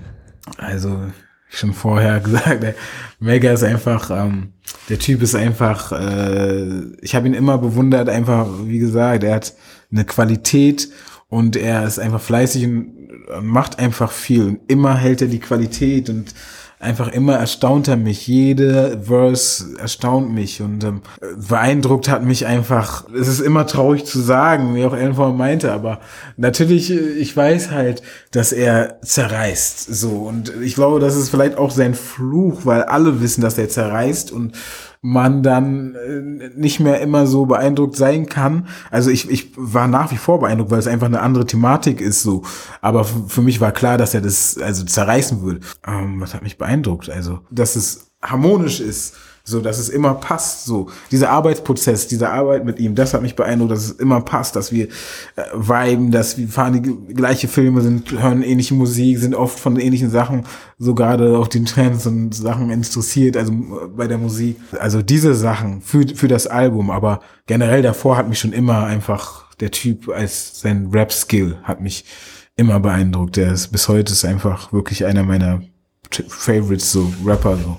Also in Deutschland auf jeden Fall, auch weltweit einfach für mich jemand, der wirklich, wirklich jemand äh, repräsentativ ist eigentlich für Deutschland so. Was hat dich bei Ellen beeindruckt? Ellen äh, beeindruckt mich einfach. Früher hat mich viel so seine musikalische Inspiration, der hat äh, krasse Samples gepickt, hat einfach so, der macht eigene Beats in, so einen eigenen, eigenen Vibe, den ich halt einfach in Deutschland so nicht kenne, so und seine, seine Arbeitsweise und auch, dass er einfach viel macht, der macht wirklich viel so, klar, so wie es die Zeit auch erlaubt, jetzt ist man viel unterwegs oder in dieser Promophase, aber sobald er drin ist wieder in seinem Vibe, dann macht er viele Sachen so und hat einfach immer viel da, Beats gestackt, also sein Fleiß einfach und sein, sein Push dahinter, so, so, und seine, der ist auch, der ist nicht so jemand, ich glaube ich und vielleicht auch Utena, wir sind jemand, okay, Utena nicht mal aus, der ist schon lange im Game, aber sind ein bisschen dünnhäutiger, was bestimmte Kritik angeht. Ellen ist da viel selbstbewusster und einfach pusht das Ding und äh, also diese Sachen. Und ich kann es halt auch schwer jetzt sagen, sein Arbeits, weil ich seit Tag eins quasi dabei war, wo er Beats macht, also für mich ist es komplett normal, aber ich bin jetzt den Punkt schon überkommen, wo ich denke, ey, der macht krasse Fortschritte, weil er einfach jetzt schon für mich ein Pro ist. Aber es war am Anfang einfach krass zu sehen, wie, wie er quasi gestartet hat und dann einfach gewachsen ist und so bis endlich und endlich um Al äh, Album. Monster EP sowieso davor dann Regenmacher so jetzt das Ding mit mir so, das ist einfach also seine Sachen was er da macht also der ist der ist ein sehr krass talentierter Dude so. Kennt sich gut aus also ich vertraue ihm. Das ist so ein Ding so er nervt mich mit seinem Kritikscheiß und so er ist auch sehr hart aber ich kann ihm auf jeden Fall krass vertrauen so und ich vertraue ihm bei den musikalischen Sachen irgendwie immer so ich weiß auch nicht das ist, das ist hart manchmal, aber ähm, das ist gut. So, ich brauche jemanden, wo ich weiß, dem kann ich vertrauen. So, hat das Ohr so für die Dinge. Warum ist das Album wichtig? Oder Ich, ich persönlich, ich habe schon immer diesen African-Film gefeiert sozusagen. Also auch früher, als ich klein war, diese, wenn Bob Marley was gesagt hat, wenn bestimmte Künstler was gesagt haben, also nicht nur Künstler, auch natürlich äh, Muhammad Ali oder andere Leute, so Park, Tupac, aber natürlich äh, im Kleide der Musik auch, auch Max Herre damals, äh, legt dann auf die Schiene der Geschichte. Ich fand sowas immer geil, Systemkritik und, und so diesen linken Mindstate. Mega habe ich halt auch immer gefeiert. Ich habe alle eigentlich äh, schwarzen Künstler, nicht nur die, aber auch die in Deutschland immer gefeiert so und fand auch immer geil, wenn die sowas gemacht haben, so wie Afro damals, so wie Sammy damals, so Brothers Keepers. Und ich habe mir sowas eigentlich von Mega auch immer irgendwo gewünscht und ich selber war halt immer irgendwie so drauf und äh, ja, deswegen habe ich mir irgendwie schon immer gewünscht, äh, dass, dass er das macht, aber auch selber immer gewünscht, selber zu machen. Und dementsprechend haben wir es jetzt zusammen gemacht und ich finde, es ist halt geil und es ist wichtig für, also uns auch, als Schwarze hier so repräsentativ, hoffe ich, für auch alle Schwarzen. Deswegen will ich mir nicht anmaßen zu sagen, es ist jetzt extrem wichtig dafür, dass wir schaffen. Aber ich hoffe, dass es ähm, auch wichtig genug ist für andere Schwarze und, und also Schwarze, um selber zu sagen, ey, wir können auch äh, stolz da stehen. Also wir schöpfen daraus ähm, ähm, Mut. Aber auch andere Leute, die einfach sagen, yo, generell sind wir so, weißt du, geht's um Systemkritik. Und ich bin für systemkritische Sachen. Ich feiere sowas. KIZ zum Beispiel, das neue Album habe ich nicht so musikalisch alles geil gefunden, aber manche Sachen tatsächlich schon, weil ich einfach irgendwie diese, diese Dings mag, so, weißt du, äh, auch, äh, wer war das damals, wir sind Helden, irgendwie, äh, auch wenn es ein bisschen Pop ist, so, aber dieses Denkmal, dieser Song, glaube ich, so, ich mag, ich mag einfach diesen, diesen Spirit. Und ähm, deswegen glaube ich, ist es wichtig, dass man halt auch musikalisch einfach irgendwie, wenn man das gut kann, also in der Musik dann auch natürlich. Also ich, die bietet sich quasi an, finde ich, dafür. Deswegen finde ich schon wichtig, dass man auch sowas macht. Also ist das ein bisschen, als wäre ein Traum für dich wahr geworden, oder wie war das? Mit Mega dann das ganze Ding auch zusammen zu machen? Ja, ja, irgendwie schon. Irgendwie schon. Also, dass es jetzt geklappt hat, ist quasi so, das, was ich sowieso machen wollte, mache ich jetzt mit ihm und ähm, mit L natürlich. Also ja, gerade in unserer Dreierkonstellation auch. Und äh, nicht nur jetzt als Rapper, sondern einfach, wir drei machen dieses Ding. Das ist, das ist ein, wir sind drei Homies so und haben schon immer Musik gemacht. Ich war immer seit unendlich, unendlich dabei mit dem Studio, dies, das. Ja, das ist einfach, wir machen dieses Ding so und wir erzählen uns so unsere Story und, und also haben diese Musik geschaffen. Also er ist mir wichtig, dass die Musik ist da und was es erzählt, okay, aber die Musik als das so, das ist das, was wichtig ist für mich, dass wir das rausbringen und dann vielleicht noch mit dem Spirit. Weniger, äh, mehr als dass wir jetzt ähm, sagen, okay, wir mussten jetzt dieses schwarze Album nach Brothers Keepers machen oder Made in Germany und das war jetzt wichtig, das Album zu machen. So. Sondern mehr, dass wir ein geiles Album machen und ich ja auch irgendwie dazu beitragen kann. Was hoffst du, kann, könnte das Album bewirken? Also was wäre für dich so das Traumding, was es, was es schaffen könnte? Abgesehen von finanziellen Dingen? nee, ich meine jetzt auch eher gesellschaftlich. Okay. Natürlich nicht unbedingt auf dich bezogen, sondern auf die Gesellschaft, auf andere also, Leute. So, sorry, sorry, Leute. Ähm, ja, also ich hoffe, dass einfach viele Leute das, äh, wenn ich sehe, was die Leute so die Leute, die es feiern darunter und so. Viele Leute verstehen das auch so, weil es auch viele unserer Freunde, auch Deutsche natürlich und so und ähm, die, die, die feiern das und die finden das cool und die, ich glaube, die können das auch schon irgendwie nachvollziehen. Auch wenn nicht jede Sache, aber die können diesen Spirit nachvollziehen, warum wir das machen und dass wir es auch auf eine gute Art und Weise machen. Und das hoffe ich so, dass so ein bisschen Anerkennung, also Anerkennung im Sinne von, was wir gesagt haben, wird anerkannt, wird nicht einfach nur so abgetan als Bullshit. Ja, äh, und, und, und Verständnis so und Vielleicht auch sowas wie, also natürlich im Optimalfall irgendwie große Unterstützung nach dem Motto, ey, ähm, endlich mal sagt jemand das im Rap-Shit so und auf eine coole Art und Weise und das ist geile Mucke und let's, ähm, lass uns irgendwie das supporten und auch was daraus schöpfen und was machen einfach. Einfach was machen irgendwie. Mein Traum, ja, kann ich, kann ich noch nicht so richtig sagen, aber es wäre schon irgendwie geil auf auf so einer großen Demo irgendwie aufzutreten und, und zu sehen, ey, die Leute feiern das und das, man, man bewirkt irgendwie, dass mehr Leute dadurch in Deutschland zusammenstehen. Das wäre schon irgendwie cool und zusammen irgendwie mehr vorantreiben oder dagegen gehen. Das ist ein bisschen träumerisch, aber irgendwie sowas in der Art. Brüder, Schwester, mehr Gemeinschaften. Ja, auf jeden. Let's stand together. Das war eigentlich schon der Spirit des, des Dings, so einfach was für die Brüder machen, die sich hier unterdrückt fühlen, die Schwestern und letztendlich für alle Leute, die solidarisieren mit, un also mit Leuten, die gegen Ungerechtigkeiten was sagen. So. Wenn du nicht noch was hinzufügen möchtest. Ja, Mann, ey, schau da dann alle Leute, die auf jeden Fall dabei waren, mitgeholfen haben äh, bei dem Album. Äh, ihr wisst, ich bin auch nicht der unanstrengendste Dude. Aber äh, ihr wisst auch, Liebe. Ich muss auf jeden Fall Mega und Ellen, äh, kann ich nicht genug Respekt geben. Die Brüder äh, sind lange an meiner Seite und äh, fordern mich lange, sagen lange, mach, mach. Digi und ähm, glauben auch immer dran, so deswegen. Ich bin, äh, ja, Mega nennt mich äh, scherzhaft äh, Golden, Golden Spoon Boy. Er ist einfach stabil da und äh, hat immer an mich geglaubt, so, ja, Mann, es ist irgendwie, es ist nice, ich freue mich. Es muss weitergehen jetzt und äh, auf jeden Fall schau da dann alle Leute, die das feiern, die das fühlen, die das unterstützen, das ist, das ist Liebe, das ist genau das, was wir brauchen, weil es wirklich nicht einfach ist, so und äh, man freut sich einfach wirklich jedes Mal darüber, dass einfach Leute das irgendwie fühlen und feiern. Das ist, das gibt es auf jeden Fall oft, so wenn wir auftreten und so. Das ist einfach wirklich nice. Dafür macht man es dann am Ende. Irgendwie. Gut, vielen Ja. Dank. Ja, Mann. Teilte Sache, Dicker. Das ist äh, gute Interview. ist auf jeden Fall clear und äh, sehr entspannt. Ich freue viel Spaß beim Zusammenschneiden. Aber Dankeschön, Alter. Me Mega machst du noch oder Mega, Mega machst du noch? Nee, ich habe keinen Bock mehr. Oh.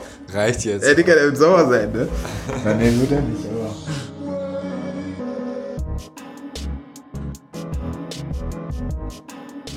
Natürlich habe ich Megalo später auch interviewt. Damit du das nicht verpasst, solltest du jetzt Thema Takt abonnieren. Dadurch landen alle neuen Folgen entspannt auf deinem Handy.